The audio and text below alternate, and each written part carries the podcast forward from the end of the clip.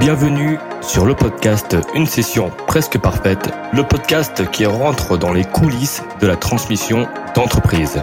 L'objectif Aller à la rencontre de dirigeants qui ont vendu ou qui ont tenté de vendre leur entreprise, mais également échanger avec des avocats d'affaires, des investisseurs, des conseillers en session d'entreprise pour obtenir toutes les clés de réussite d'une telle opération.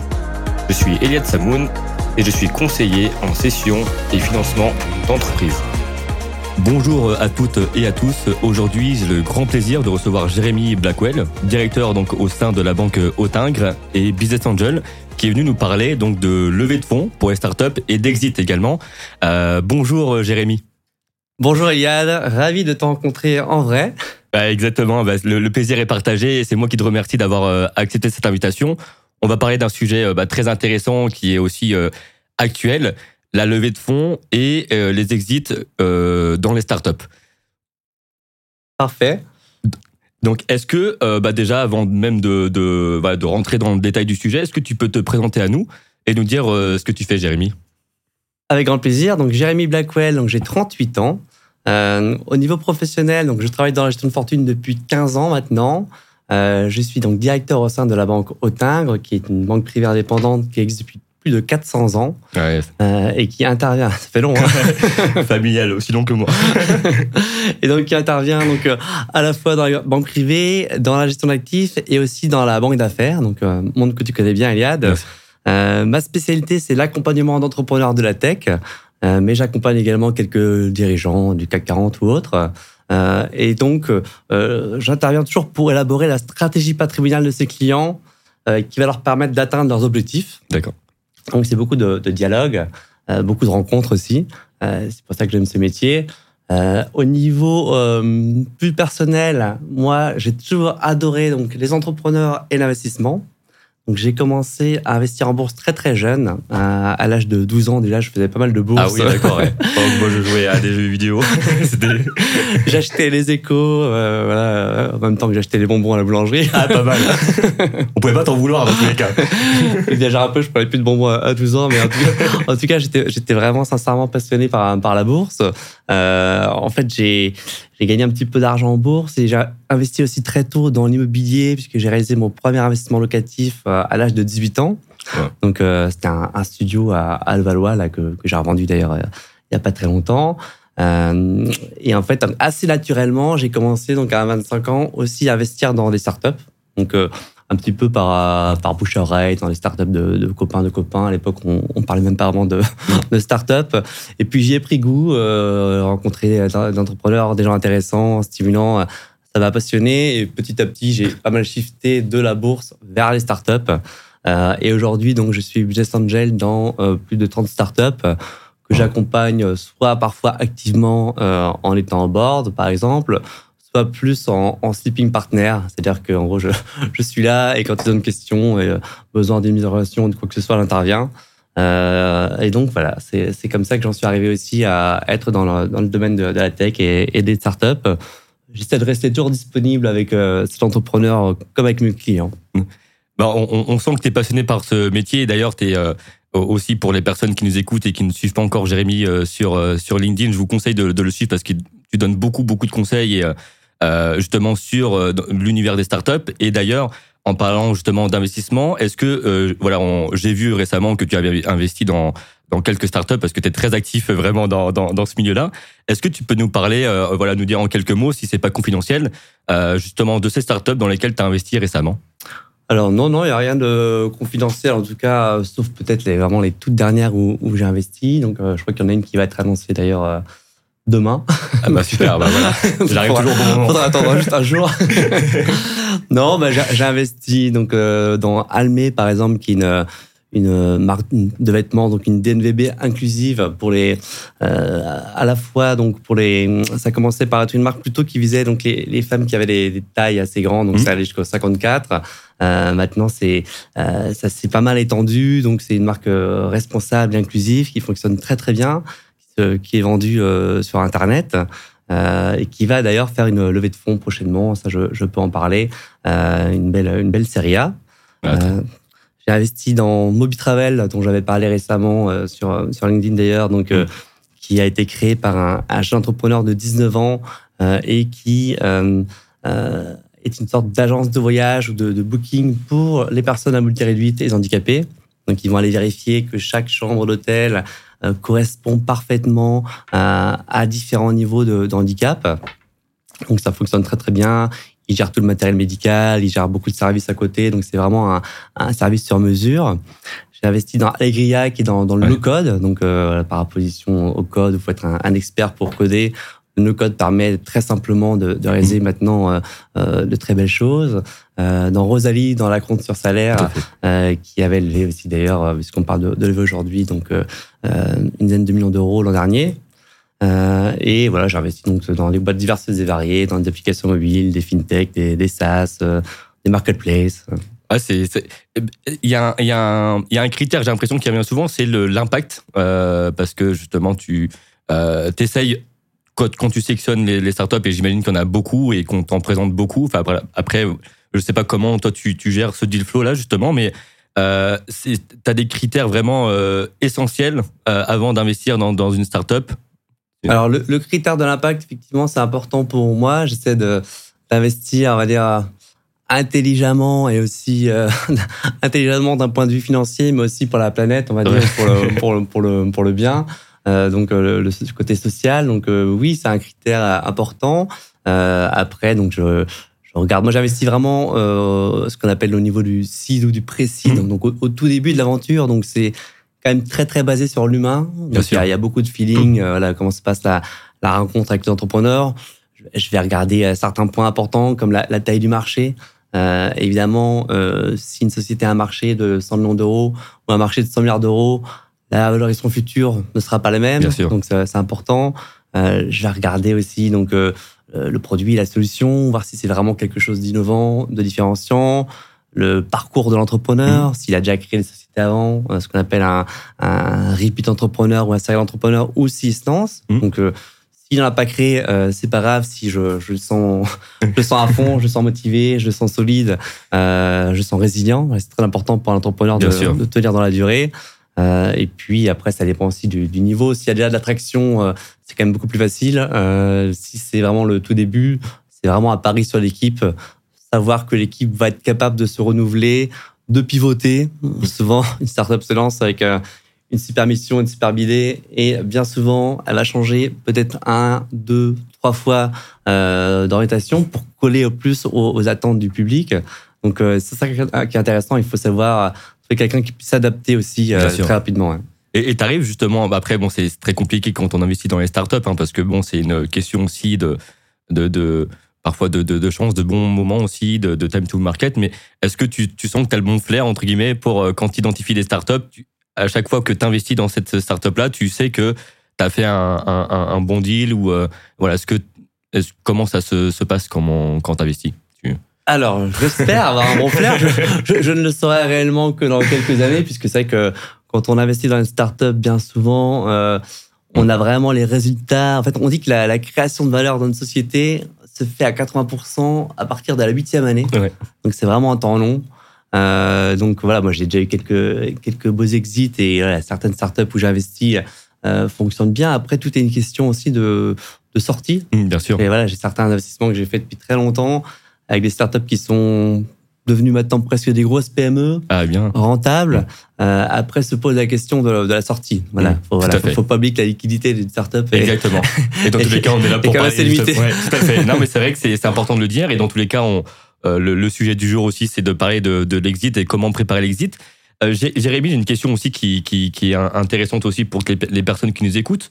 Toi, en tant que vraiment professionnel, expert du, du milieu, euh, Est-ce que tu peux nous faire un état des lieux euh, du marché de la levée de France, de la levée de France, de la levée de fonds en France aujourd'hui? Voilà les prévisions, euh, s'il te plaît.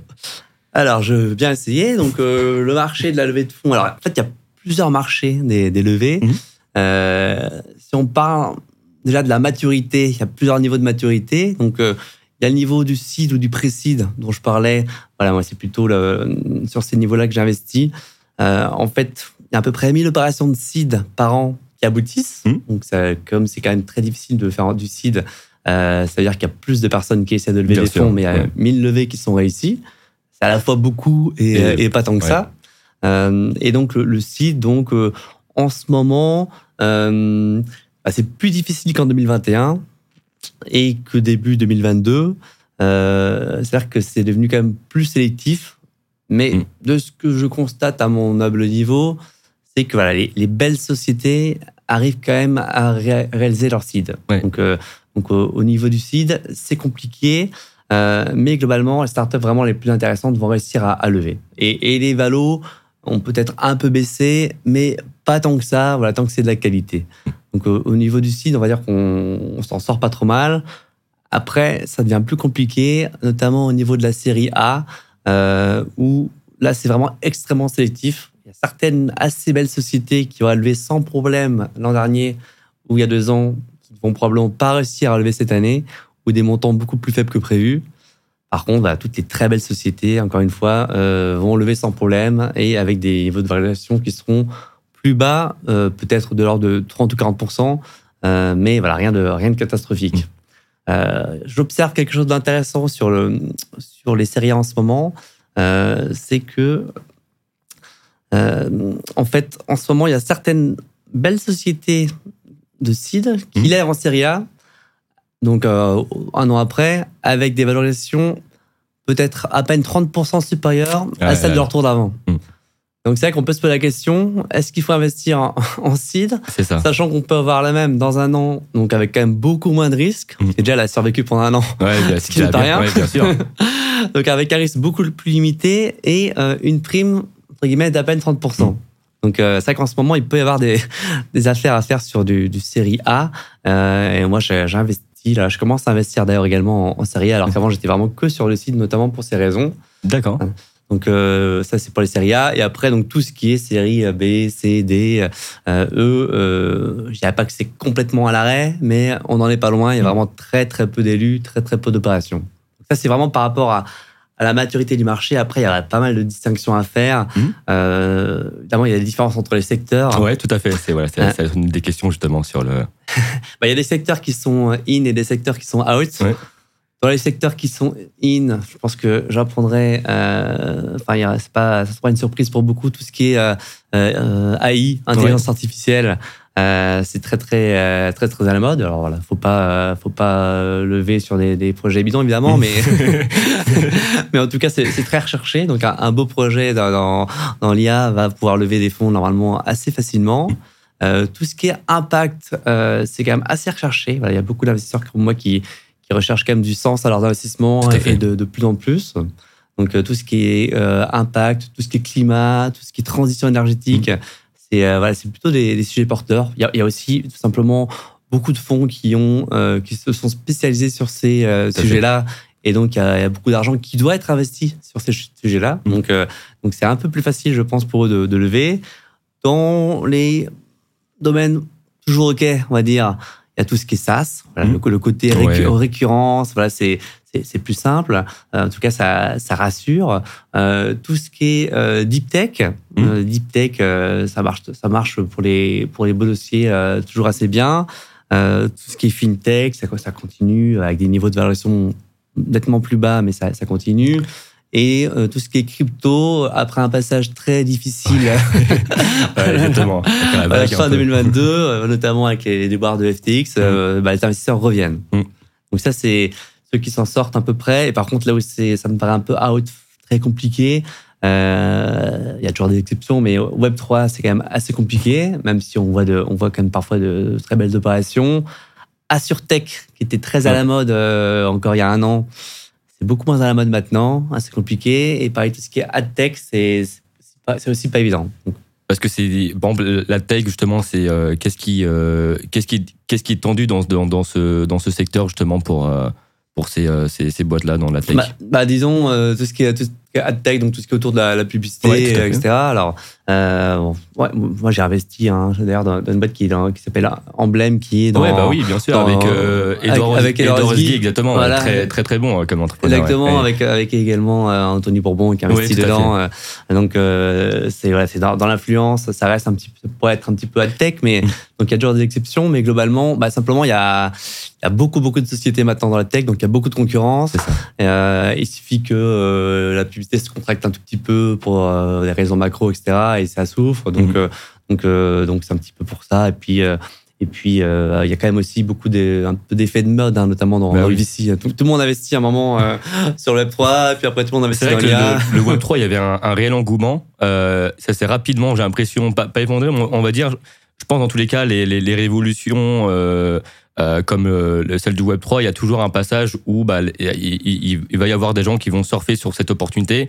Euh, on va avoir un, un temps d'accalmie, on va dire, durant lequel bah, celles qui, euh, les, entrepreneurs qui ont un projet pas solide bah, vont, être mis de côté euh, naturellement et donc va rester euh, seuls vont rester les projets, on va dire, avec un, des vrais fondamentaux. Donc c'est vrai qu'il y, a toujours toujours un, temps comme ça. Donc après, est-ce que ça va cet engouement va se, se, se, renouveler, on va dire, dans les, prochaines années Mais voilà, tout ce qui était métaverse, euh, voilà, même les, euh, euh, les, les, les, grosses boîtes, Facebook, etc., ont, aussi abandonné, entre guillemets, ces, ces projets-là. Donc, à voir en, en, même temps aussi qu'est-ce que ça donne et aussi c'est l'engouement du marché. Est-ce que le, le, marché était, est prêt pour accueillir, on va dire, ce, ce type de, de, de révolution? On le voit d'ailleurs avec, avec ChatGPT, hein, le, la vague que ça fait. Donc voilà, c'est vrai que c'est super intéressant et puis ça te permet toi de rencontrer vraiment, bah c'est ça la passion aussi de ton métier, hein, Jérémy. Hein. Exactement. Tu rencontres tellement d'entrepreneurs, tu apprends beaucoup sur les, ces différents marchés, c'est passionnant, ouais. C'est sûr, c'est passionnant et c'est parfois difficile de pas tomber un peu dans le piège du FOMO, comme on dit. Ouais, exactement. ces, effets de mode. Et c'est vrai que, par exemple, pour le, pour le Web 3, alors moi, je, je crois euh, à long terme au, Web 3. Hein, c'est juste qu'il y a eu un moment, on va, on va pas se mentir, quand même beaucoup de, de bullshit, de, mmh. startups un peu bidons, qui, euh, qui avaient des, des, projets qui tenaient pas forcément la route, qui faisaient un petit peu rêver, mais qui n'étaient pas forcément très réaliste, mm. euh, en tout cas, en tout cas pour les, les prochaines années. Après, il y a aussi des super projets euh, euh construits sur, euh, sur, sur des choses durables qui vont, qui vont marcher. Effectivement, ceux qui arrivent à lever des fonds en ce moment euh, ont pour moi un gros potentiel puisqu'il y a eu un peu un, un essaimage, un, un tri qui s'est fait.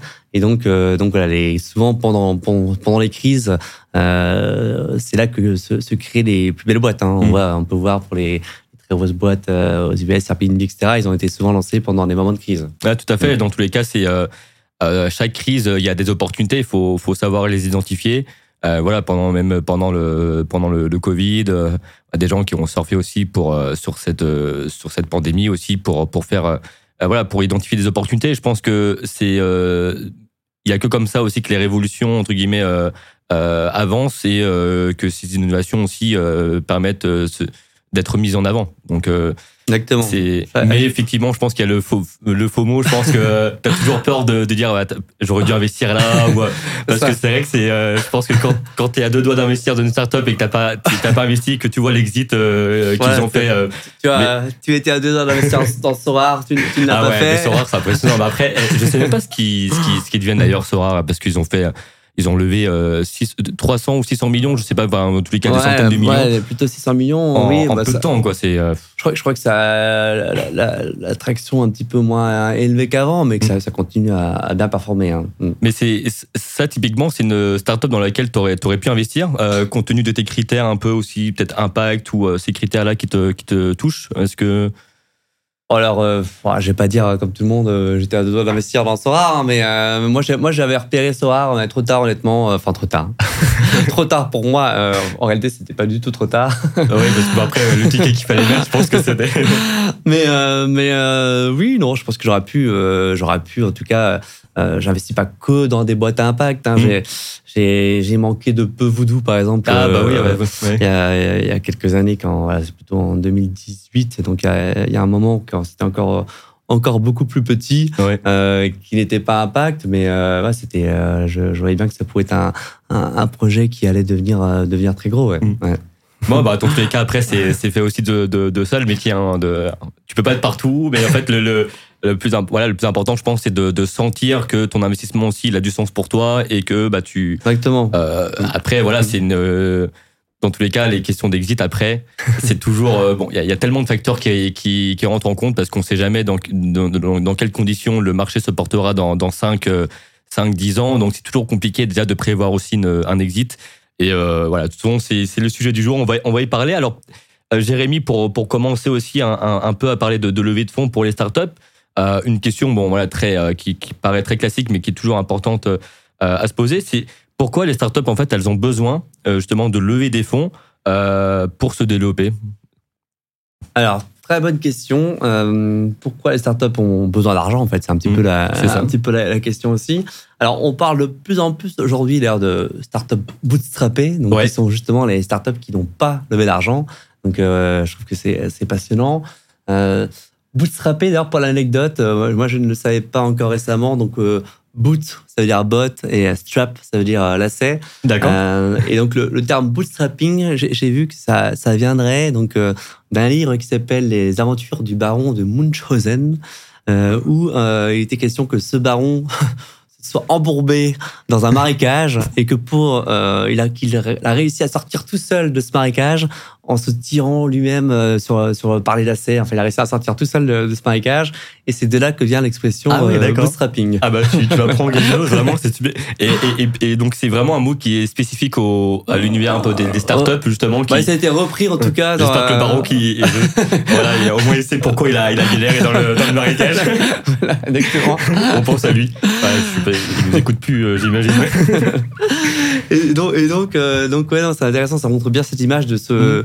Euh, ce d'émerger tout seul, d'émerger vraiment par ses propres moyens. Donc, bah, pour revenir à, tes questions, donc déjà clairement, c'est vrai qu'il y a eu un, changement de paradigme récemment.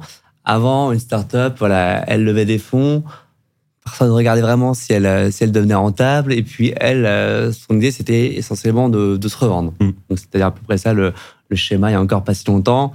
Maintenant, voilà, notamment les investisseurs vont beaucoup plus attendre une rentabilité euh, plus rapide. Donc, euh, euh, ça dépend des, stades, mais une rentabilité par exemple à, deux ans, peut-être un peu plus dans, dans, le dans le seed, mais en tout cas, la question de la, la rentabilité et de, du fait que la boîte puisse vivre par elle-même se pose beaucoup plus souvent. On ne se dit pas de toute façon elle va être vendue dans trois ans, mm.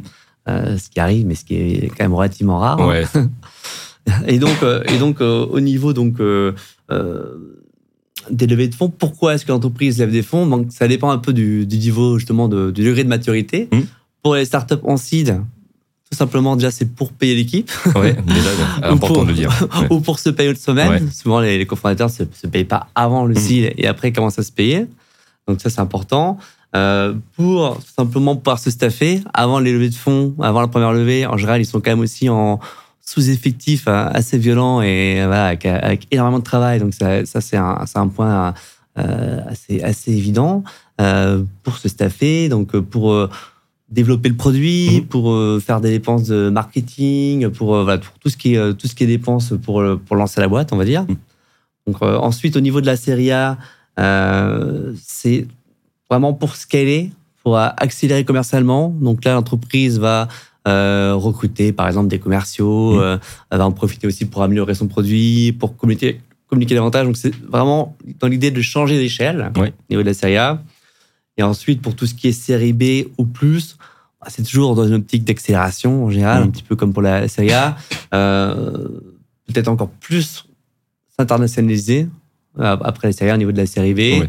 Euh, et puis, ça peut être aussi euh, commencer à effectuer des acquisitions, mmh. euh, établir une stratégie de, de build-up. Tout à fait. Voilà, le côté acquisition que, que, tu maîtrises parfaitement. bah, bah, J'espère. Hein, pour... et bah, tout à l'heure, tu as parlé donc de, de bootstrap. Donc, on, on, pourrait dire l'autofinancement, on va dire une startup qui arrive à s'autofinancer. Alors, par rapport à la levée de fonds, justement, c'est quoi les avantages, les inconvénients de, de, de la levée de fonds? Voilà. Alors, l'inconvénient, il est assez assez évident pour l'entrepreneur ou pour les fondateurs, c'est mm. la dilution. Ouais. Puisque quand on lève des fonds, euh, euh, en tout cas en equity, on va, on va se diluer. Euh, après, donc il y a différents moyens de lever de fonds. Là. Si on parle de lever de fonds en equity ou tous les bah, moyens possibles bah, on bah, C'est vrai qu'on peut faire les deux en equity et donc, voilà. donc voilà, pour, résumer, donc les, différentes moyens de lever des fonds, donc ça va être une levée de fonds en, ce qu'on appelle en, equity, donc en action. On va pouvoir faire soit avec des VC, soit avec des business angels. Euh, en général, c'est soit en action simplement, soit via des euh, BSR.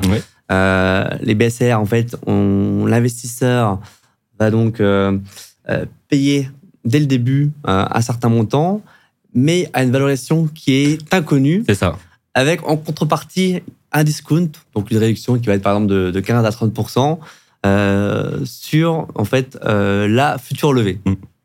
Donc c'est très pratique pour les entrepreneurs, c'est c'est assez souple. Mais pour les investisseurs, c'est parce qu'il y a justement, c'est vrai que le, je, je me permets de, de rebondir sur ça justement sur les BSAR. C'est vrai que c'est il y a une un, à- je sais pas si on peut dire que c'est à la mode ou pas. Il y a beaucoup de, Oui, justement oui, d'engouement sur ça, sur ça, mais effectivement pour les entrepreneurs, bah c'est euh, c'est bien, mais en fait la, la, la question c'est euh, c'est retarder à chaque fois en fait le, le- la question de la valorisation. Donc euh, et un investisseur voilà, comme toi a besoin quand même de de, de, de connaître la valorisation euh, dans laquelle il va euh, il va rentrer dans la dans la startup et euh, l'espérance de de- d'exit. Donc c'est vrai que c'est euh, voilà, est-ce que il faut, faut trouver le, le, le, le, juste équilibre, je pense. C'est une question après de, de vraiment de confiance aussi dans ce. Tout à fait. Alors, la startup, c'est toujours une question de, de confiance. Pour finir sur le, le BCA, effectivement, alors moi honnêtement, j'aime pas trop. Ouais. Ah, mais c'est bien que tu le dises de ton point de vue. Hein.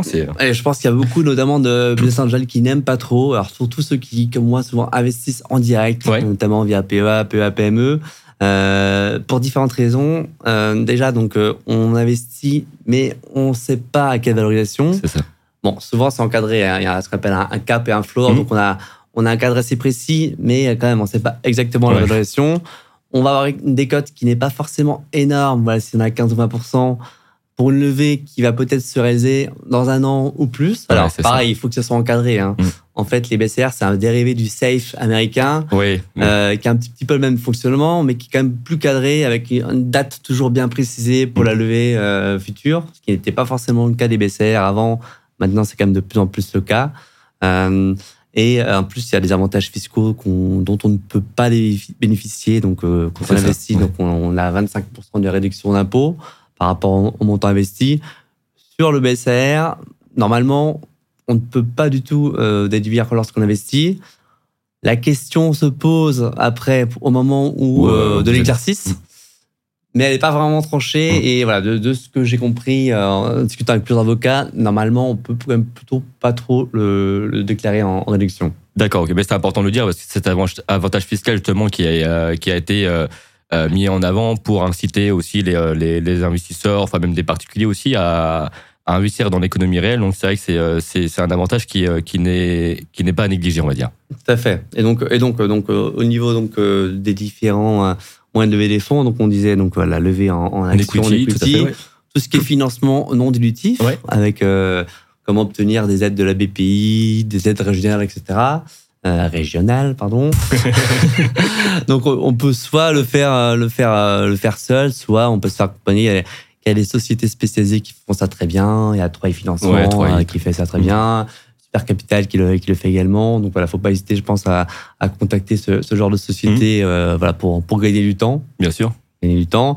Et après, donc, s'il y a une certaine traction et une certaine maturité, euh, ça va être possible euh, d'avoir recours à du financement bancaire. Ouais. Donc voilà, donc il faut aller, faut aller voir sa, sa banque. hein, et puis, euh, et, et on peut faire un mix un petit peu de, de tout ça Mm, aussi. Euh, euh, souvent, quand on fait une levée de fonds, on arrive à obtenir un certain montant de financement non dilutif.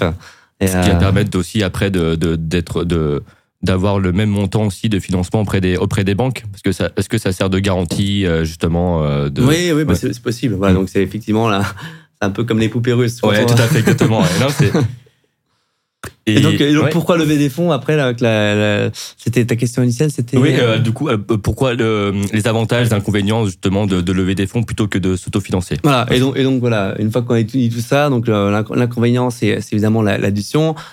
L'avantage donc c'est qu'on va pouvoir accélérer, Mhm. on va pouvoir euh, se staffer, on a un petit peu parlé. On va pouvoir aussi euh, avoir une meilleure visibilité, euh, c'est-à-dire rassurer les clients. Mhm. Parfois, le fait d'être plus solide financièrement, surtout pour une petite start-up, ça peut jouer quand même beaucoup. Bien sûr. ça donne une sorte de, de crédibilité, une sorte de légitimité. Mhm. En termes de communication aussi, c'est un peu bête, mais souvent, on, voilà, on, certaines, on parle peu des sociétés bootstrappées, on parle beaucoup des sociétés Bah qui oui, lèvent c'est des ça, fonds. parce que c'est toujours. ben, je pense que c'est euh, dans, dans l'esprit de, de certains aussi, c'est euh, c'est vu comme un, un signe de réussite, alors que bon, c'est vraiment un moyen euh, et non et non pas une, une fin de, de lever des fonds. Exactement. Et, et enfin, et euh, c'est c'est, euh, vraiment un des points les plus importants, lorsqu'on fait une levée de fonds, donc que ce soit avec des, des VC, donc euh, euh, ou avec des, des business angels, euh, on va avoir accès à des euh, nouvelles connaissances, Mmh. à des nouvelles expertises. Euh, on va pouvoir compter sur d'autres personnes, se reposer un petit peu sur elles, euh, les interroger, bénéficier de leur réseau, de, donc voilà, de, de tout un tas de choses qu'on appelle en gros la, la smart money. Mm. Euh, et c'est vrai que c'est intéressant de, de se sentir accompagné, de pas être seul face à certaines décisions et voilà de bénéficier euh, d'introduction pertinente, de mise en relation, de d'expertise. ouais. Oui, tout à fait. Et, et, et c'est aussi là l'importance de bien choisir euh, justement ses partenaires, donc euh, que ce soit des VC ou des, business angels, de euh, bien sélectionner ce partenaire qui, va vous accompagner en fonction de, vos besoins. Il y, a, des entrepreneurs qui ont juste besoin de cash, donc ils vont plutôt recourir à un sleeping partner, on va dire, quelqu'un qui va leur apporter du cash, mais qui va pas trop s'ingérer entre guillemets ou être actif dans la vie de la, la soci- société, et d'autres entrepreneurs qui veulent, bah, au contraire, des fonds spécialisés ou une personne spécialisée qui va leur apporter justement tout ce que tu as pu euh, évoquer, euh, Jérémy, donc le réseau, euh, développer le business, aider à croître. Euh, au moment de faire de la croissance externe par la suite, après la série A, bah, justement, c'est de c'est de d'aider à identifier des, des cibles. Donc, euh, c'est vrai que c'est important parce que le, le, le partenaire, il n'est pas là uniquement pour euh, apporter du cash, mais souvent, c'est très intéressant de, de pouvoir compter sur ce partenaire-là parce que il va vous ouvrir aussi des portes. Il connaît aussi, pour des fonds spécialisés, hein, justement, ces personnes-là, ces, ces experts connaissent très bien aussi votre métier. Donc, c'est important de, de, de prendre le temps de bien choisir les fonds et ne pas contacter tout le monde parce que dans tous les cas, euh, ça sert à rien de, de vouloir intéresser tout le monde. Il faut intéresser surtout les plus pertinents. Tout à fait. Et euh, donc voilà, c'est euh, c'est très intéressant et, et, et justement on- quand on parle de levée de fonds euh, aussi, on parle beaucoup, je pense, d'erreurs que font les entrepreneurs euh, quand ils, cherchent à, à lever des fonds. Alors justement, est-ce que tu peux euh, nous nous parler de ces erreurs courantes que tu peux voir euh, de ces entrepreneurs qui cherchent à lever des fonds et comment surtout voilà les éviter? Alors bien sûr, donc la première erreur, je dirais, c'est d'attendre de ne plus avoir de fonds Ouais. pour lever. Ah ouais, ça c'est une erreur, une erreur crucial. capitale, mais je l'observe parfois. parfois, ça peut être assez surprenant. On peut avoir un peu la tête dans le guidon. Mhm. On se dit voilà, je vais être rentable. Faut que je fasse, euh, faut que je fasse faut que je fasse ça. Puis on, on ne pense pas. En tout cas, on pense trop tard à lever des fonds. Alors, lever des fonds, c'est quelque chose qui s'anticipe. Hein. Euh, en termes de timing, je dirais que pour une levée, euh, bon, ça, ça n'engage que moi, mais pour une levée de fonds euh, seed, Mhm. je dirais qu'il faut compter à peu près six mois. Ouais.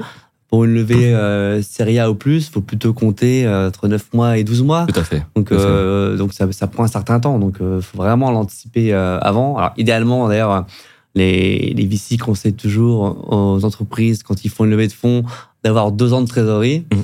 Finalement, c'est-à-dire qu'on a un an Ouais, bah, pour vraiment. euh, vraiment ouais. euh, euh, carburer. Et puis après, il faut déjà qu'on commence à penser à, à la levée de fonds suivante. Tout à fait. Donc, euh, ne plus attendre, euh, ne pas attendre de ne pas avoir de fonds. Euh, il faut aussi lever avec un plan précis. Je pense que c'est une, une erreur de, de lever sans avoir un plan d'action très très détaillé, à la fois d'un point de vue dépenses, d'un point de vue commercial. euh, Qu'est-ce que je vais faire pour avoir mes clients euh, Il faut vraiment avoir quelque chose de, de très cadré, très précis. Bon, les entreprises en, en, ont conscience hein, maintenant, mais voilà, souvent, dans, notamment parfois pour, des, pour du seed, euh, quand on pose la question qu'est-ce que vous allez faire de votre argent, qui est une question assez, assez basique, parfois, c'est c'est rare, mais euh, on a l'impression que c'est une question qui étonne, Ouais, ouais, c'est ça. oui.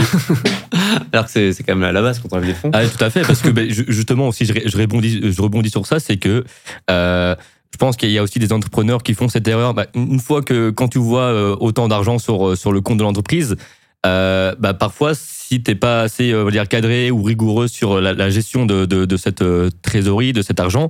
Euh, bah, tu peux très mal allouer ton budget et ne pas faire les investissements nécessaires ou qui auraient dû être faits. Donc, je pense que c'est- euh, psychologiquement aussi, faut, faut être capable de pouvoir se dire bon, ok, j'ai tant sur euh, sur le compte d'entreprise, mais je vais pas faire n'importe quoi parce que souvent, bah, euh, certains entrepreneurs se disent oh, ça va, j'ai ce qu'il faut, etc. Mais ça, la trésorerie, elle, elle, elle est- elle se brûle très très vite. Bien sûr, c'est un peu le principe de quelqu'un qui gagnerait au loto Bah oui, c'est ça exactement.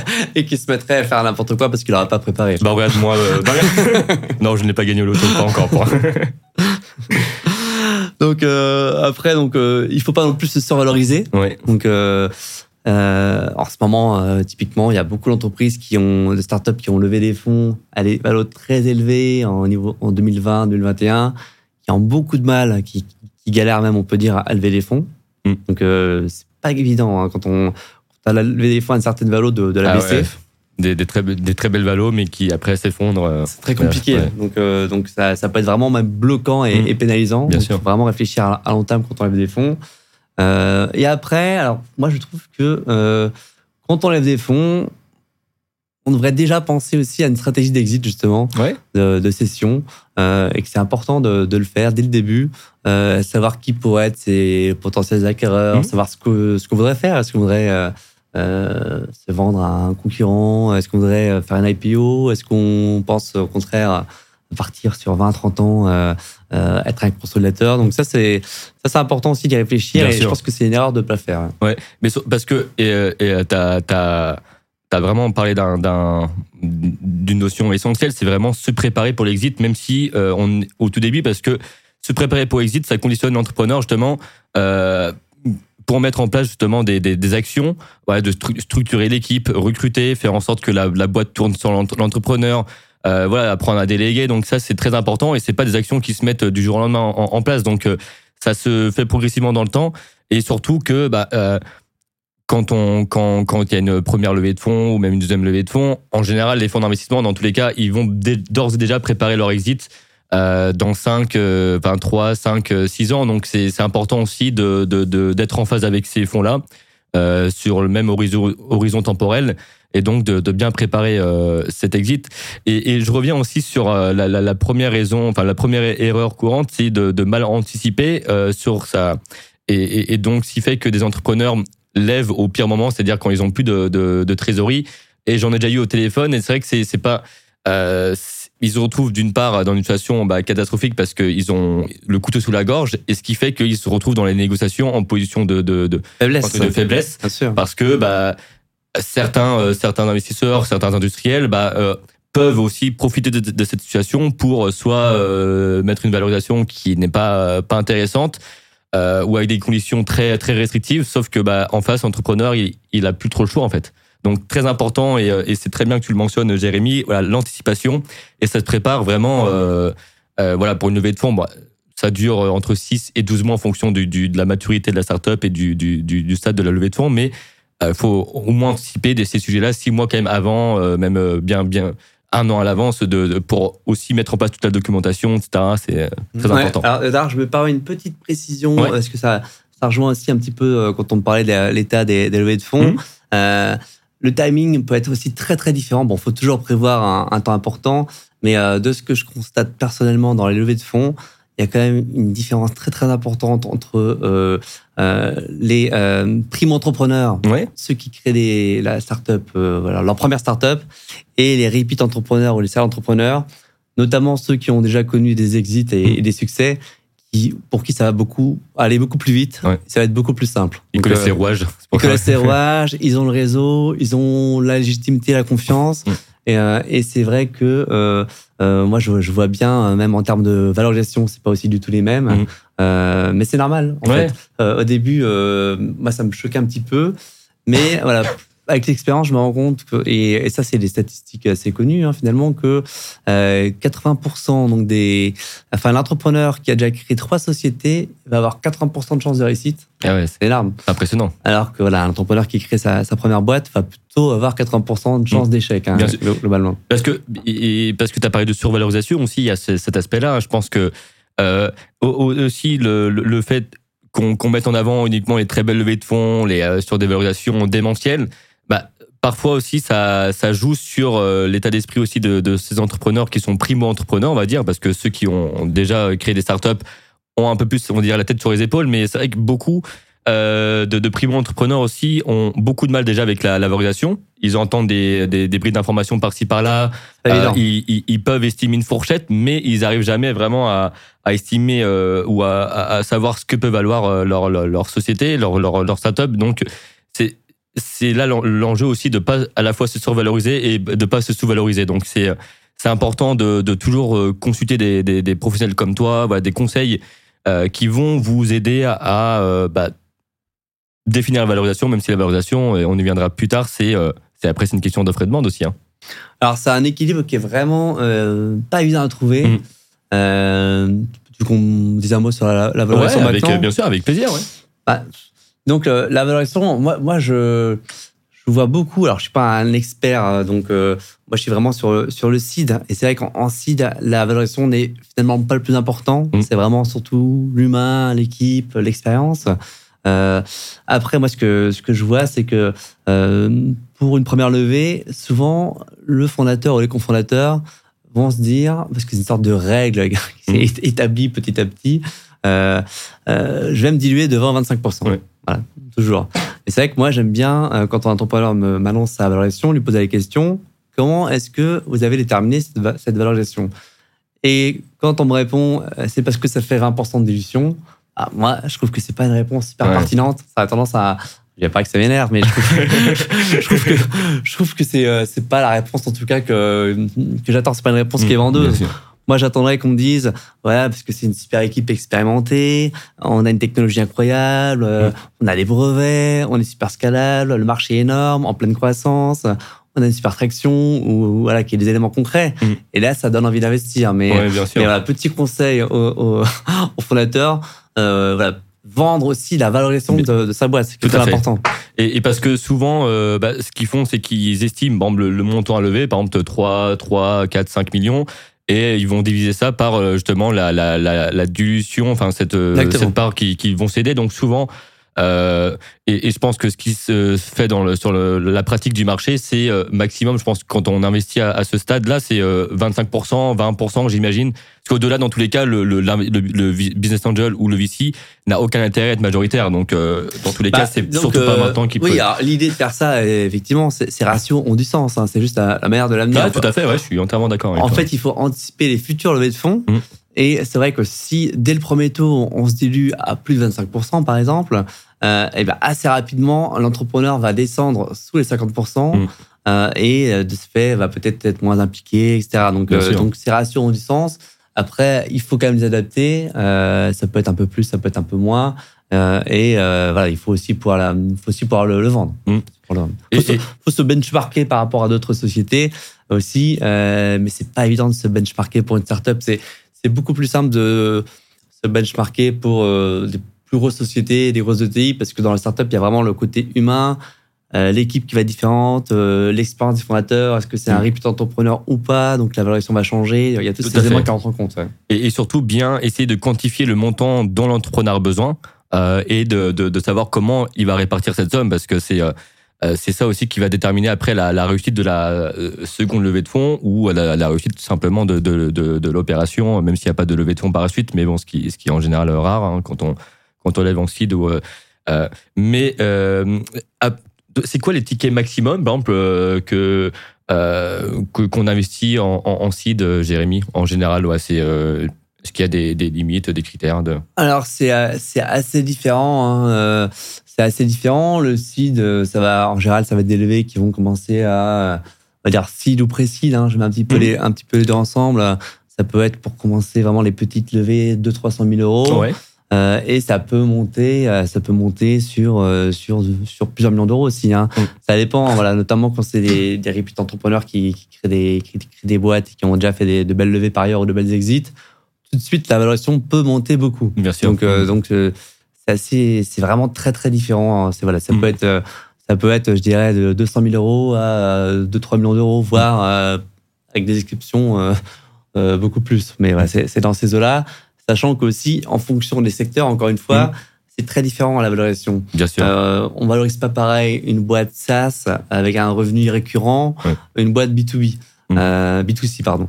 Euh, donc, euh, qui va avoir des, ventes plus, plus ponctuelles, moins récurrentes. La, récurrence se paye. Euh, et donc, c'est ça aussi, il faut en tenir compte et aux entrepreneurs. B2C aussi, j'ai l'impression que ça plaît moins parce que c'est vrai que c'est aussi, c'est très, ça peut être très, euh, sujet aussi aux effets de mode ou à, à, à la conjoncture économique qui a plus d'impact justement sur les, les, les consommateurs. Et, euh, et, donc sur leur, pouvoir d'achat. Mais par exemple, les, les SaaS, c'est vrai que nous on le, voit, on le voit aussi à notre échelle, hein, même pour des pour des euh, pour des, des, PME ou des euh, même pour les startups dans le dans le SaaS. Hein, c'est les, les, valorisations, elles sont elles sont parfois démentielles. Hein, quand on voit que ça peut se valoriser plusieurs années de, de, de récurrent et parce qu'il y a, y a voilà il y a ce côté rassurant euh, de, de, récurrence et parce que c'est des business models aussi qui, qui après sont, sont scalables hein, une fois que, que, que, les coûts les coûts de structure ont été amortis. Euh, après, c'est vrai que c'est des, des, des, produits qui peuvent être scalables. Donc, euh, c'est vrai qu'il y a beaucoup de, beaucoup de, de bois dans le SaaS. Moi, perso, j'aime beaucoup ce, secteur. Donc, euh, c'est c'est vrai, c'est intéressant. Aussi, Le SaaS, c'est vrai, il y a beaucoup de, il y a beaucoup d'avantages. Hein. Il y a, il y a la récurrence, il y a, il y a la scalabilité. il y a beaucoup d'avantages. Après, effectivement, on a connu des valorisations un petit peu démentielles. on parle beaucoup de ARR, donc Annual Recurring Revenue, de MRR, donc le, le revenu récurrent mensuel. Tout à fait. Euh, et c'est vrai qu'on avait des boîtes qui, qui valaient 100 euh, fois l'RR, par exemple. Ah ouais, c'est ça, bien sûr, c'est euh, impressionnant. C'est très important. Et, et, et, ça, les entrepreneurs parfois le, savent et justement, ils, des fois, ils disent, bah voilà, ça, j'ai vu qu'il y avait une, une, opération dans ce secteur-là, ça a été valorisé, je sais pas combien d'années de, de. Euh, nous, sur les PME, c'est vrai, on va dire, sur les, les, boîtes qui ont dépassé le stade de, de, de start-up, on va dire, euh, c'est plutôt, moins, c'est plutôt moins de 10 fois l'RR. Exactement, ouais. c'est ça, c'est entre 5, euh, ça peut être entre 5 à 10 fois l'RR, hein, donc la fourchette est large, mais en fonction de la taille aussi de, de la, de la boîte, mais c'est vrai que c'est entre 5 à 10 fois l'RR, mais c'est vrai que c'est des belles... Euh, euh voilà, une startup qui, qui dans le SaaS qui arrive à faire un million d'ARR, ce qui est déjà très, qui est pas évident. déjà, une startup qui fait un million d'ARR, elle se situe dans le top 1%, je pense, des startups en France qui arrivent à, dépasser ce stade-là, mais voilà, quand on sait que il, suffit de faire un million d'ARR parfois pour être valorisé 5, euh, euh, de 5 à 10 fois son, cet ARR, c'est c'est intéressant et justement les entrepreneurs voilà c'est euh, aiment bien les entrepreneurs moi je dis ça que j'aime bien les les entrepreneurs ceux qui ont t'en as parlé tout à l'heure Jérémy ceux qui créent des startups dans l'espoir aussi de, la revendre donc en fait ils, savent pourquoi ils la créé ils savent pourquoi ils vont ils vont la revendre à l'inverse parfois des dirigeants de, PME plutôt familiales euh, qui vont plutôt euh, attendre de partir à la retraite pour euh, euh, pour voilà pour pour leur succession, leur transmission. Les entrepreneurs, voilà, parfois, ils créent une startup, cinq ans après, ils, veulent déjà la revendre. Donc c'est beaucoup d'éléments à prendre en compte, oui. Je suis d'accord, je suis d'accord. C'est vrai qu'il faut il faut il faut vraiment penser à ça en amont chacun peut avoir des, des désirs différents. Et d'ailleurs, c'est très important euh, quand on investit de voir que euh, tester un peu si les fondateurs et les cofondateurs sont en phase, mm. ont la même vision à long terme. Euh, moi, ça m'est déjà arrivé de faire des, des, des visios autres et de, et de me rendre compte contre deux cofondateurs. En gros, il y en a un qui voulait faire euh, une PME et l'autre qui voulait faire une licorne. Ouais, c'est vrai.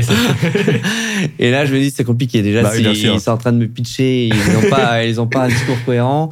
Euh, c'est très compliqué. Donc, il faut vraiment avoir ces sujets, euh, ces sujets euh, long terme en tête dès le début. Bah, bien sûr, bah, surtout pour, pour le partenaire qui va les accompagner, parce que c'est le partenaire, il est là pour, euh, pour un horizon euh, temporel qui est, assez court-termiste dans la vie d'une boîte.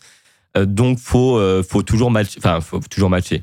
Faut, faut aussi matcher avec cet horizon de sortie pour, pour, pour, les, pour ces fonds-là ou les business angels. Jérémy, je voulais rebondir aussi sur une. On a parlé de valorisation. Donc, comment, selon toi, déterminer la bonne valorisation lors d'une levée de fonds? Alors, c'est une question complexe, hein, évidemment, mais voilà, si tu as. Alors, donc, bah, alors, d'un point de vue de l'investisseur, déjà, alors, déjà, la bonne valorisation pour l'entrepreneur, c'est la valorisation qui va lui permettre de lever. oui, bien sûr. Donc, évidemment, euh, alors d'un point de vue des, des, investisseurs, que ce soit des, des angels ou, des fonds, euh, qu'est-ce qui va décider d'investir? Alors, déjà, en fait, on va essayer d'évaluer la boîte. Mmh. Euh, donc, il y, a des critères pour ça, mais un point sur lequel je voudrais un petit peu insister, en fait, tout ce qui est business angel ou super business angel comme, euh, comme Team Adventures, par exemple, euh, je ne sais pas si on mais ce que je dis, mais, mais tous ces fonds ou tous ces business angels ne font pas vraiment une évaluation euh, détaillée de, de l'entreprise. On ne fait pas mm. de due diligence, en fait. Euh, simplement, euh, c'est un souci de temps. Euh, et donc, on va plutôt aller vers une stratégie, on va dire, de stratégie d'investissement à moindre coût. Oui. Euh, avec une diversification optimale, un petit peu comme euh, comme des fonds comme euh, aussi YC ou mmh. FG Labs de Fabric Inda. Ces fonds-là font tellement d'investissements, ou alors ces business angels ne peuvent pas eux-mêmes faire des due diligence, ça serait trop compliqué. Et donc, en fait, bien souvent, on va aller suivre un, ce qu'on appelle un, lead investor et on va un peu compter pour lui, sur lui pour faire les due diligence. D'accord, ok, très bien. Donc, donc euh, euh, après voilà, il y a évidemment euh, pour certains gros investissements où il peut y avoir des exceptions, mais globalement, ce que je ce que je, je perçois, c'est que le, les due diligence sont quand même assez peu poussées. Je parle pour du seed, hein, Oui, évidemment. bien- bien sûr, Après, ouais. quand on va au-dessus, c'est etc. C'est voilà, alors c'est quoi, à ce moment-là, c'est à garder euh, beaucoup plus attentivement. Mais après, au niveau de valorisation de la valo, donc on va regarder beaucoup l'équipe, Mm. Comme je le disais, donc euh, l'expérience passée, le fait que ce soit un rapide entrepreneur ou non.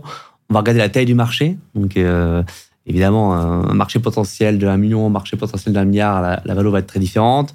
On va regarder différents KPIs. Donc, par exemple, pour tout ce qui est euh, e-commerce, on va regarder le pourcentage de repeat, Mhm. c'est-à-dire un client qui achète un bien, un article, est-ce qu'il va plutôt euh, avoir 60% de chance de réacheter, euh, avoir 10%, 50%, donc, euh, et, et la valeur va être assez différente par rapport à ça.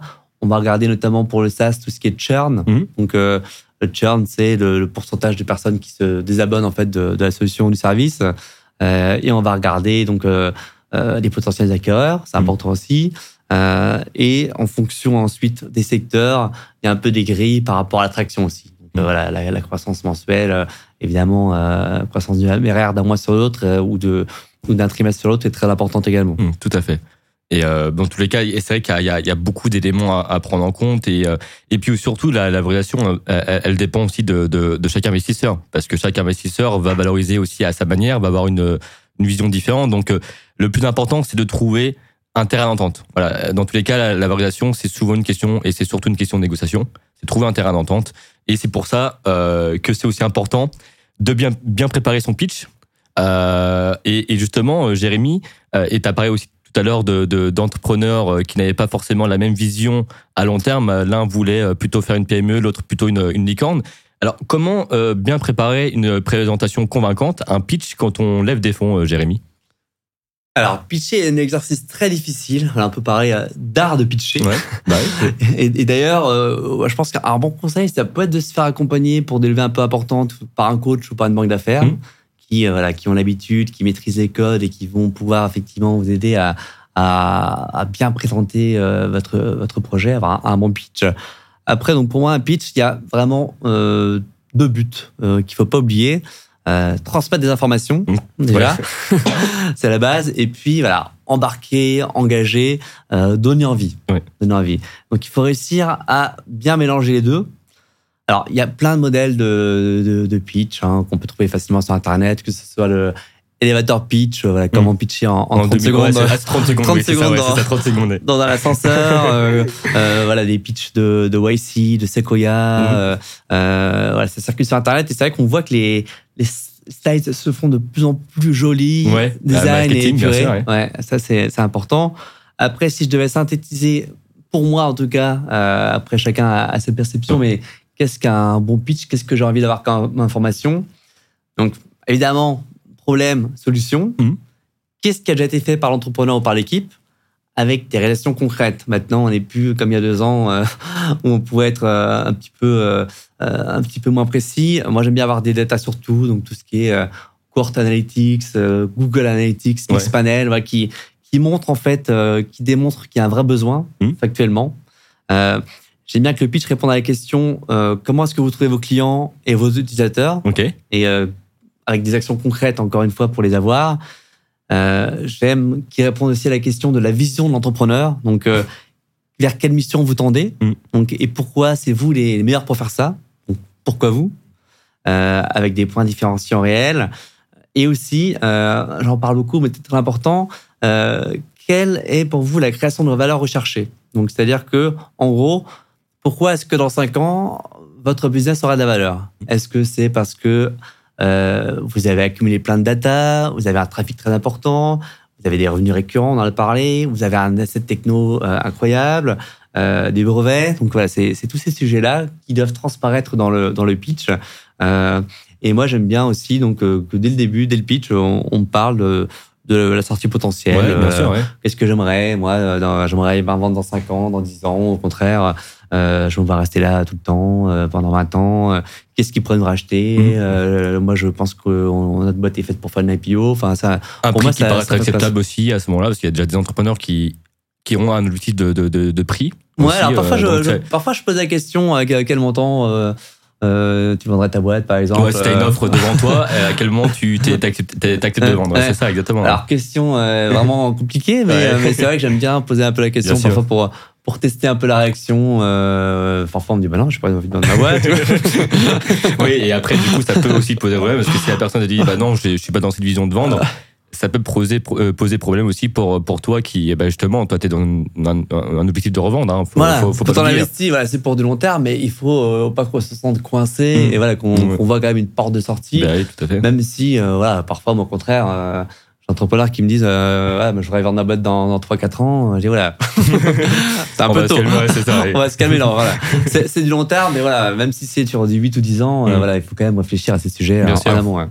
Et et t'as parlé, hum, ah, il y avait une, justement, en, en parlant de, de, de, pitch, pardon, euh, il y, a aussi un élément essentiel, surtout bah, quand on investit à, à, ce stade de, de, la vie d'une startup, c'est euh, le, le, marché. Donc, est-ce que toi, euh, comment souvent c'est des voilà des marchés bon que que tu as appris à connaître maintenant tu as une certaine expertise euh, sur ces marchés-là mais est-ce comment tu tu te renseignes de ton côté pour avoir des, des vraies données de marché? Parce que parfois euh, pour avoir vu aussi certains pitchs bon parfois c'est euh, on, met une slide sur le sur le marché en disant bah voilà il y a, y a tant de tant de milliards à, faire mais la question c'est comment tu vas justement trouver les clients comment euh, quelle démarche commerciale tu vas faire comment tu vas occuper euh, le marché c'est ça la question et donc comment toi tu fais pour vraiment t'imprégner du marché et te renseigner sur la, la pertinence de cette taille là bien sûr alors déjà il faut savoir que moi, j'investis vraiment beaucoup en collaboration avec euh, d'autres business angels, avec, avec des fonds. Euh,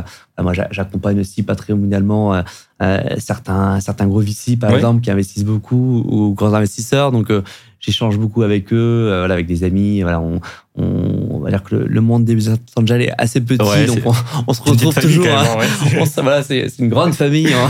on se retrouve souvent. on voit quand même souvent les, les mêmes noms sur les, les captables. Donc voilà, on n'hésite pas à se faire passer les dossiers à se faire passer les dossiers, à, se poser des questions.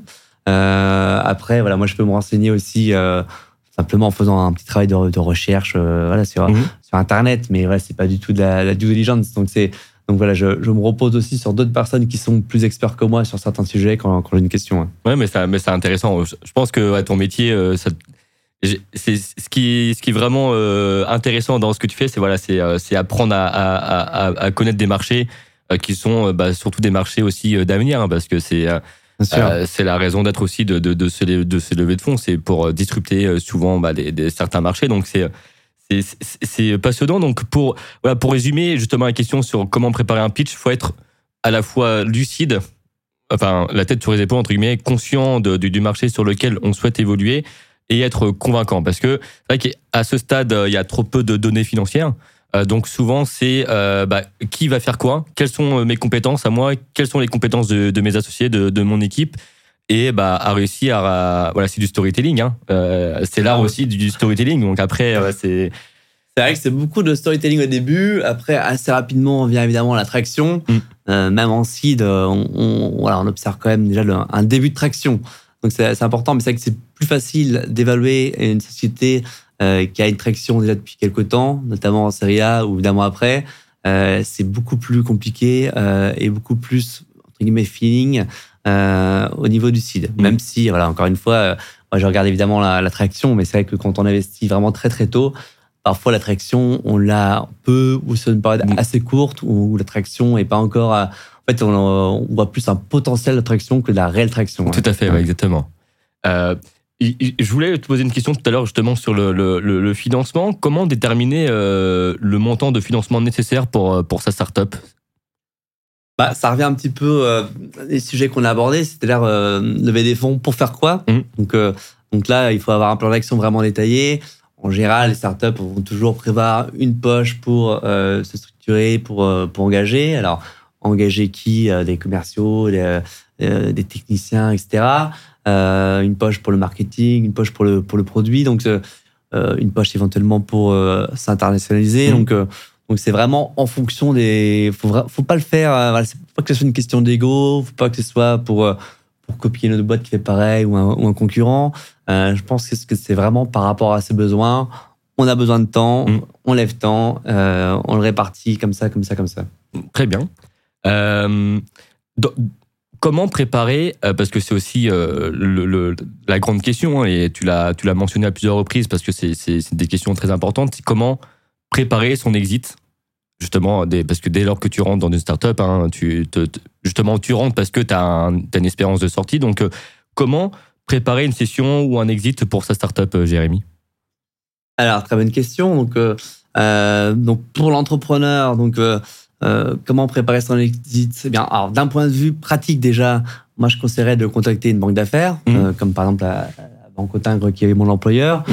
euh, qui va travailler en fait à valoriser l'actif et à faire jouer son réseau et la concurrence pour obtenir la meilleure valorisation pour la société, la startup.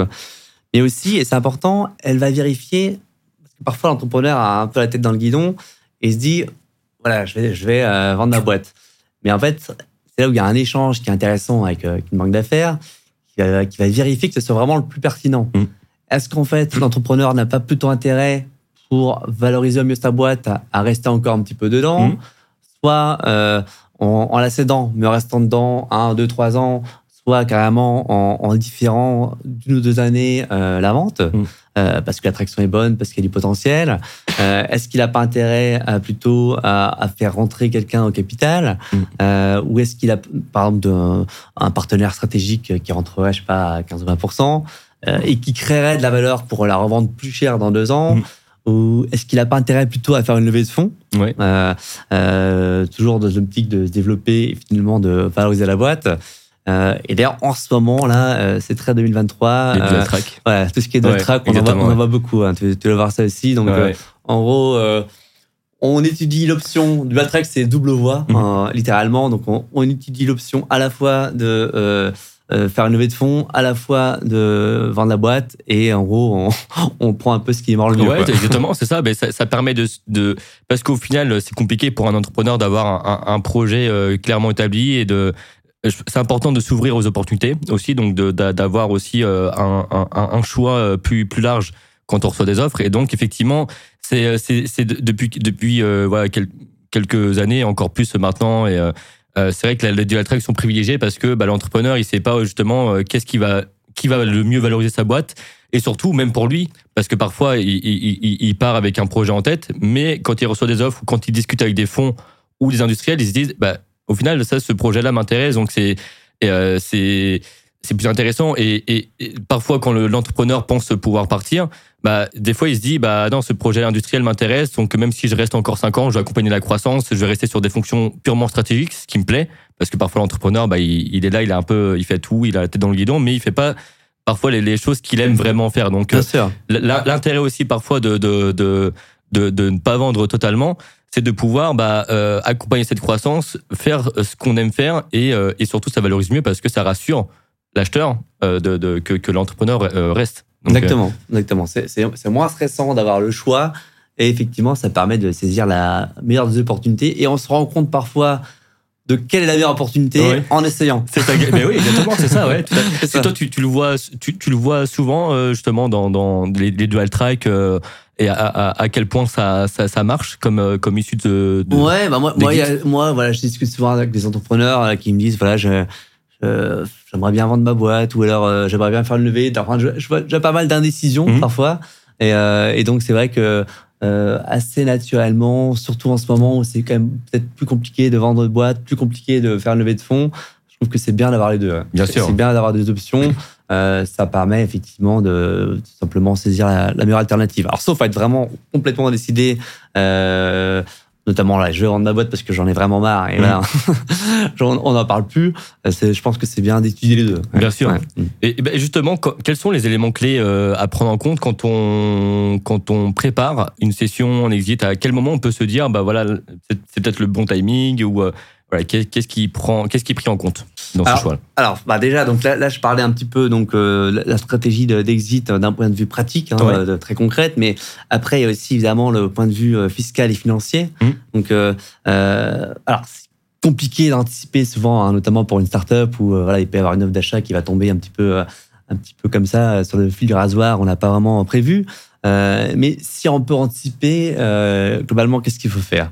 Donc euh, si on peut, euh, si on peut anticiper, euh, c'est bien de profiter dans ce qu'on appelle le régime de participation, notamment euh, l'amendement ou la niche copée. Donc, Ouais. Concrètement, c'est la vente d'une filiale ou de titres de participation détenus depuis plus de deux ans à une société holding qui doit détenir au moins 5% de la société mère ou de la fille, enfin la société mère ou la, la filiale.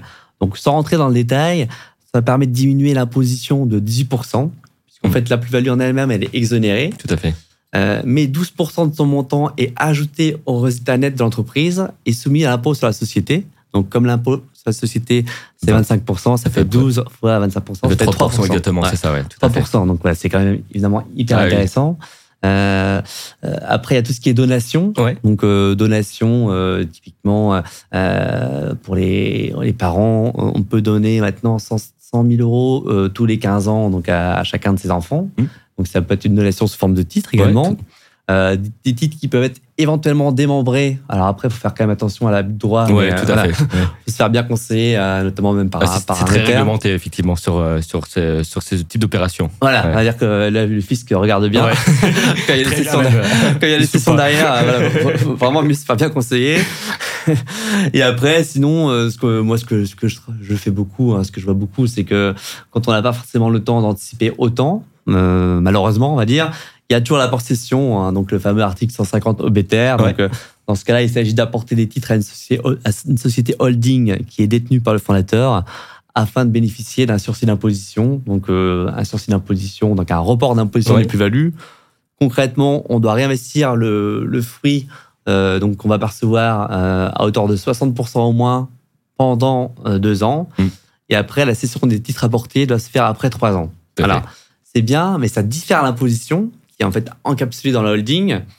Par contre, il faut bien avoir en tête qu'on paiera en ressortant. Ouais, Donc, on, c'est ça. Voilà, on paiera en ressortant de la holding. Donc, euh, les, Et les que c'est de la texte. holding qui s'enrichit et pas, euh, et pas la- la- l'entrepreneur, en- pas la personne physique. Donc ça aussi, c'est important à prendre en compte parce que c'est, euh, ça peut être intéressant pour un entrepreneur qui n'a pas forcément envie de, euh, de bah, qui, qui, qui est loin de l'âge de la retraite et qui a envie de rester actif sur des sujets ouais, et de- d'in- d'investir dans les startups avec ce- son produit de session. Mais c'est important de préciser effectivement que c'est la holding qui va s'enrichir et non pas, euh, non pas le- le- l'entrepreneur. Ouais. Exactement. D'ailleurs, très concrètement, euh, ce que je ce que je vois avec mes clients, c'est que Mhm. pour la pour la, la première session, Ouais. certains entrepreneurs ont entendu parler de, du 150 OBTR Ouais. et se disent bah je vais aller, je vais tout mettre en Ah oui, je vais tout mettre en, en report d'imposition. Mais euh, moi, je leur dis attention. euh, déjà, qu'est-ce que tu veux faire de ton argent? Est-ce que tu Ah, veux important. Ouais. le dépenser? Est-ce que tu veux l'investir Est-ce que tu voudrais pas t'acheter ta résidence principale, par exemple? Euh, Et à ce moment-là, on peut mettre une partie en report d'imposition Mhm. et une partie, euh, euh, voilà, payer l'imposition classique. Ouais, bien sûr, ouais, finalement. 30%, mais- Donc, donc, faut vraiment faire en fonction bah, de ses projets et de ses moyens. Mm, Voilà, moi je, moi, je conseillerais d'abord de constituer un capital privé, personnel, Mhm. et après, pour ceux qui ont déjà une certaine assise, euh, de passer par une holding avec, Mm. euh, avec euh, ses sursis d'imposition. Mm.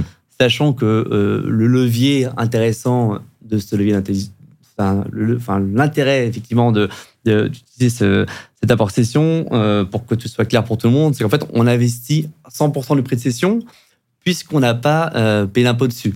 Donc plutôt que d'investir par exemple 70%, on investit 100% et donc il y a un effet de levier patrimonial intéressant. Mhm. Donc c'est c'est intéressant, mais il faut que ça colle avec euh, ses projets, ses besoins, ses Tout à fait.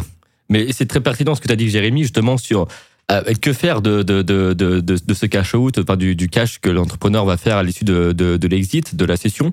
Euh, parce que c'est c'est pas une question, euh, c'est vrai qui euh, je pense que les entrepreneurs peut-être ne se projettent pas assez après, et c'est aussi un frein psychologique, hein, même pour des dirigeants de PME. Hein, souvent, ils, ont la tête dans le guidon, donc ils savent même pas ce qu'ils vont faire de, leur argent, et c'est un élément essentiel parce que avoir une valorisation, avoir une offre, c'est intéressant, mais combien il va te rester vraiment à la fin sur ton compte et qu'est-ce que tu vas, euh, tu vas en faire à- après. Donc c'est pour ça que je trouve qu'il y a c'est une, forte complémentarité avec euh, les, les family office, les, euh, les, euh, les, les, gestions de patrimoine parce que c'est euh, c'est avant même avant même de, de mandater une banque d'affaires euh, qui va euh, vous accompagner dans la session de, de, de votre startup ou de, de votre entreprise.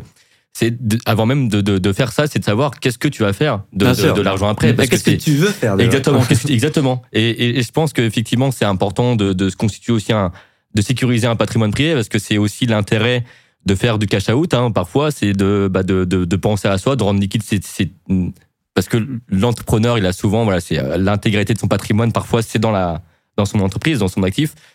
Et il y a un besoin de, de rendre parfois liquide ses, ses, ses, parts et donc de, de, de penser à soi, voilà, pour, pour investir dans l'immobilier.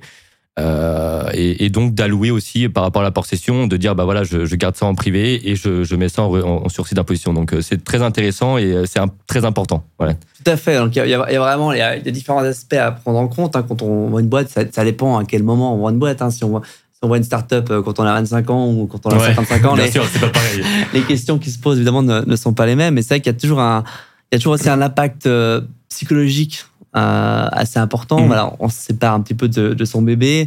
Euh, on passe d'une période souvent très chargée, euh, notamment une charge mentale importante, à une période beaucoup plus calme. Mmh. Et c'est vrai que moi, ce que je conseille aussi souvent à, à mes clients, c'est euh, de penser quand on fait une session à réfléchir très en amont à après, mmh. euh, et même parfois chiffrer. Je vais donner des exemples. Ce qu'on va faire, euh, par exemple, voilà, me dire me faire une sorte de plan d'action. Je vais faire euh, X mois voyager, je vais me consacrer euh, euh, tant d'heures par semaine à ça, à mes passions. je vais, je vais me consacrer tant d'heures par semaine pour lancer un nouveau projet. Enfin, se structurer. Mmh. Parce que voilà, l'homme ayant souvent un peu peur du vide, ouais. il peut être en fait pertinent de de bien remplir son agenda paradoxalement bah oui. pour pouvoir être assez détendu avec des phases vraiment détentes, des phases voilà je commence déjà à préparer mon projet et de réussir à organiser tout ça, ça c'est ça c'est important ça, mmh. ça c'est important. Et, et, et puis euh, psychologiquement, l'entrepreneur sera plus enclin, on va dire, à négocier ou euh, plus tranquille dans les phases de négociation euh, quand il aura euh, bien préparé et anticipé son projet, parce que euh, souvent c'est et, et peut-être ça l'est davantage aussi peut-être pour les pour les PME, les dirigeants qui ont passé toute leur vie justement, c'est leur boîte, c'est leur, leur leur famille, quoi, ah, leur bébé, donc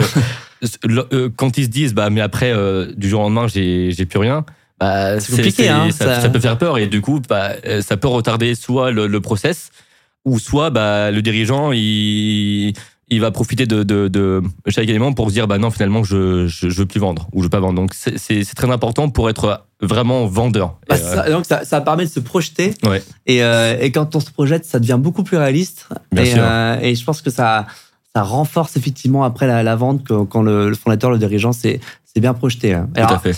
Après, on en parle peu, mais il y a aussi un aspect un peu social, Ouais. euh, notamment, euh, voilà, moi je vois des, des, clients très jeunes qui font fortune euh, bah, très rapidement, on va Mmh. dire, euh, avant 30 ans par exemple. Euh, c'est vrai que c'est très important, l'a dit, de se poser les bonnes questions. Qu'est-ce que je vais faire de mon argent? Est-ce que je veux le dépenser? Réaliser des donations, investir Mais aussi, il faut se poser la question de qu'est-ce que ça va changer avec mes amis, Mmh. avec ma famille? Ouais.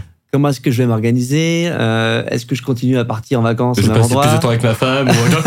ça, ça peut faire peur. Alors après, les, les, les gagnants le taux, je crois qu'il y a un taux de divorce important, mais Ah je connais pas les chiffres dans les, dans les exits. C'est mais- important de les mettre en avant. Ouais. non, mais par exemple, une question toute bête, c'est euh, j'ai l'habitude de partir euh, en week-end avec mes, mes, mes amis euh, 4-5 jours par semaine, Mm. je sais pas, en, en Espagne. Mm. Euh, Est-ce que je vais plus payer? Euh, Comment on va répartir les fonds? Ah Euh, oui, oui, bien sûr. Des questions euh, Parce que si après, euh, il y en a qu'un seul qui a vendu sa boîte dans le groupe d'amis, eh ben voilà, bah, Jérémy, tiens, bah, pour les vacances, dis-moi, est-ce que tu peux m'avancer un peu? Voilà, voilà, bah, faut, voilà, faut réfléchir pour trouver des. Chacun. Il n'y a pas de bonne réponse. Ouais, hein, bien mais, sûr, bah mais oui, en tout cas, c'est important de- d'y penser un petit peu en amont, voilà, pour, pour être serein par rapport à tout ça. oui, être généreux sans se faire forcément. Euh, euh, Avoir, sans, voilà, qu'on abuse de nous, Bien trouver, trouver l'équilibre. Quoi. Ouais, non, mais exa- exactement. C'est bah voilà, c'est très important d'anticiper son, son nouveau projet de vie. Donc à l'issue de la, la session, J- Jérémy, voilà, on, on, on- voilà, on, on termine l'échange. Euh, euh, je voulais te, te remercier parce que c'est c'est vraiment passionnant. Et c'est des sujets euh, voilà qui, qui concernent beaucoup d'entrepreneurs et euh, à nouveau, c'est toujours compliqué de rentrer dans les détails des, des fois de sujets aussi complexes en, en, en une heure, une heure et quart. Euh, mais c'est surtout pour vous sensibiliser et montrer l'importance de, de prendre conseil auprès d'experts comme, euh, comme toi, Jérémy, voilà, auprès de, de, de, personnes compétentes. Euh, et donc, je voulais savoir, Jérémy, si avais un, tu, tu voulais dire un, mot de, pour, pour clôturer ce, très bel échange. Voilà, je te laisse libre, libre cours sur, sur cette dernière parole. Déjà, merci beaucoup, Iliad, pour l'invitation. Hein. C'était euh, Ah, super avait Tout, sympa. tout plaisir pour moi, Jérémy. ouais. Donc, euh, bah, peut-être euh, peut-être dire un mot, parce que là, on a beaucoup parlé d'exit, mais après, concrètement, qu'est-ce qu'on fait de son argent Mm. Euh, euh, Puisque c'est ça, après, le, le cœur du sujet quand on a fait une exit. Donc, il y a plein de il y a plein de d'investissements possibles. Euh, on peut investir en direct dans d'autres startups. Ça, je, ça, je vois beaucoup. Après, voilà, moi, je conseille, quand on fait ça, d'avoir vraiment une optique à long terme et euh, d'investir dans un nombre important de startups. Euh, Clairement, investir dans moins de startups, Mm. euh, c'est quand même prendre un risque très, très élevé. Euh, c'est vraiment à partir d'une vingtaine d'investissements dans les startups que le risque devient acceptable. Ouais. Donc, euh, 20 startups, ça peut paraître beaucoup, mais on peut se dire, je vais investir dans 2-3 startups par an. Enfin, il faut le faire, je pense, assez régulièrement. Tout à fait. Voilà, en général, ça représente peut-être 5% du, du patrimoine. hein. C'est des montants limités. On peut investir via des augmentations de capital réservé aussi Ouais, pour, pour profiter des lois TEPA. Ça, ça, je, peux, je peux être en mesure de, de le proposer. Voilà, si un, quelqu'un euh, que j'accompagne aime bien la santé, je vais pouvoir lui proposer euh, une augmentation de capital euh, dans le domaine de la santé, par exemple. Mhm. Voilà, en fonction de, en fonction des, des coûts de chacun. Ça peut être dans des clubs d'immobilier. Donc, euh, bon, globalement, je suis assez pessimiste sur euh, l'immobilier pour les euh, deux trois prochaines années. euh, Mhm. voilà, pour, pour différentes raisons. Je pense que les, les prix vont plutôt un petit, petit peu se tasser, mais il y a toujours des opportunités à faire dans l'immobilier. Ça peut être d'investissement dans dans les crèches, ça peut être d'investissement dans, bah, dans, dans, dans plein de choses différentes. On a, on a de belles choses. Euh, tout ce qui est private equity, euh, pareil, il faut être assez sélectif en ce moment avec la hausse des taux. Éviter les, les fonds avec beaucoup de levier notamment, mais il y a toujours des belles choses. Moi, j'aime bien en ce moment, les, on a des, des fonds euh, basés sur des actifs tangibles. Donc, euh, euh, investissement dans des conteneurs, dans des, Ah euh, oui, bien sûr. dans des avions, euh, dans, euh, dans des choses comme ça, euh, dans des robots. Oui, au euh, moins qui, qui valorise, des- enfin, qui, il y a une, certaine Il y a un sous-jacent réel. bien sûr, exactement, Ouais. c'est ça, tout à fait. Il y a un sous-jacent réel, on peut avoir des rendements euh, autour de 9-10% quand même assez intéressants. Euh, on peut avoir des fonds assez originaux. euh, par exemple, euh, moi j'aime beaucoup euh, un fonds qui s'appelle Entourage France 2. Bon, je fais Ouais. un petit peu, un petit Ah peu bien sûr, hein, bah ils- ouais, bah euh, pas au courant, ah, mais t'es- c'est cadeau. euh, voilà, que, que je propose en, en ce moment. En Et c'est quoi euh, justement entourage euh, ben, en fait, un- moi j'adore le, j'adore le cinéma euh, et les séries. En fait, c'est un fonds où tu fais du cofinancement Ok. avec des, avec notamment euh, Media One, D'accord, euh, qui Ah est un, un des plus gros producteurs en, en Europe. Et donc concrètement, euh, donc tu investis. Euh, bon, tout ce que je dis n'engage que moi. hein. Ouais, non, mais bien sûr. hein, tu, tu investis euh, avec cet argent, donc euh, et l'argent du producteur. Donc, euh, euh, on va préfinancer, on va investir dans les séries qui vont être préfinancées, donc puis prévendues. D'accord, ok. Donc, en gros, à peu près 75% de la série va être prévendue très rapidement. Donc, l'investisseur a déjà 6, 6 ou 7% de rendement plus ou moins garanti. Et ensuite, pour les 25% restants, donc euh, souvent ça se fait par pays. Mhm. Donc, euh, les 25% restants, ça va être je sais pas, des, quelques pays d'Europe de l'Est, euh, un pays au Mexique, etc. Euh, le gap, le vrai rendement, c'est que le fonds et la société de production se partagent en fait les gains sur ces 25% et ça va rajouter en général 8-9% de performance. Donc, on peut viser avec un fonds comme ça à peu près 15% de rendement avec un côté très sympa. Ouais, c'est ça, voilà, exactement. Je préfinance des séries, il y, a un Ouais, côté, il y a un côté club, euh, je peux t'inviter à des événements, à Cannes par exemple, je peux aller sur le lieu de- un lieu de tournage, donc euh, un côté aussi assez tangible en fait. Ouais, euh, bien sûr. derrière. Et puis c'est euh, c'est le plaisir aussi, je pense. euh, Moi aussi qui aime beaucoup les euh, le- le- les films et, et- et les séries. Je, tu vois, je, je- alors on a j'ai entendu parler récemment. Bien série sûr. en fait. hein. Bah, j'ai entendu parler récemment parce que bon malheureusement il y a eu ce cette polémique euh, au- au- autour de la justement du du, du, du financement d'un film avec euh, des, des, des célébrités avec Kev Adams notamment etc sur qui ont vendu donc des des des, Ah oui, des, NFT Euh, mais euh, je sais que c'est ouais, exactement c'est ça ouais. Mais c'est vrai que c'est une pratique qui se fait souvent euh, qui et qui et qui, qui est intéressante dans, en, en soi mais c'est vrai que voilà ça mal- euh, malheureusement il y, a- il y, aura toujours ouais, bon je pense des des Il y a toujours des dérives. des- voilà, exactement des dérives tout à fait trouver, faut trouver un partenaire sérieux et voilà, faut voir les, faut voir les, euh, quels sont les studios de production en gros qui, euh, avec qui, euh, avec qui on travaille. Bien Effectivement, euh, c'est c'est important la, la confiance et, et je pense qu'en plus sur des des séries, il faut vraiment euh, que ce soit des séries au niveau euh, européen, euh, euh, séries européennes, voire mondiales, parce que le but c'est vraiment d'avoir des séries qui sont vendues dans, Bah dans oui, plein bien de pays. sûr, quoi. bien sûr. Et pas rester sur du Joséph- Joséphine Ange Gardien, où c'est très, voilà, très français, très local. Bah, merci beaucoup, Jérémy, vraiment pour, pour ce précieux échange. C'était vraiment très intéressant. Et j'invite toutes les personnes qui nous écoutent à prendre contact auprès de Jérémy, que ce soit pour des conseils ou parce que vous avez besoin aussi de, de lever des fonds. Et, euh, et Jérémy a, aussi un, un, très bon, très bon réseau en ce sens. Et, il, et surtout, voilà, es, ce qui, ce qui, ce que j'aime beaucoup aussi chez toi, c'est le fait que tu, tu, tu partages euh, et euh, pas mal d'informations. Donc euh, voilà, j'invite aussi des personnes à suivre sur, sur LinkedIn Jérémy et à le contacter si vous êtes dans une situation de levée de fonds ou si vous avez envie de préparer aussi votre, votre exit. Voilà, Jérémy sera le, bon interlocuteur. Donc merci beaucoup Jérémy d'avoir pris le temps de, de, de, faire cet échange. Merci beaucoup Eliade, ravi de cet échange. Et à très vite Jérémy. à très vite. Merci beaucoup. Ciao.